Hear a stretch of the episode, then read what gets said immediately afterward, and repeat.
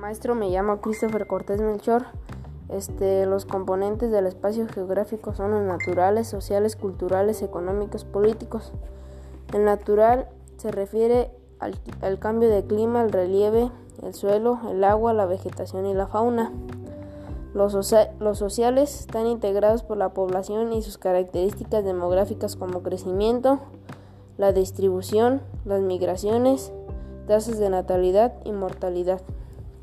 Los culturales por sus costumbres, lenguas, religiones, manifestaciones artísticas, tradiciones.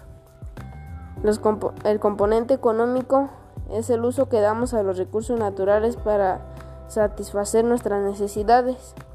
El político se refiere a los distintos modos de organización de los pueblos, sus formas de gobierno, división y trazo de fronteras.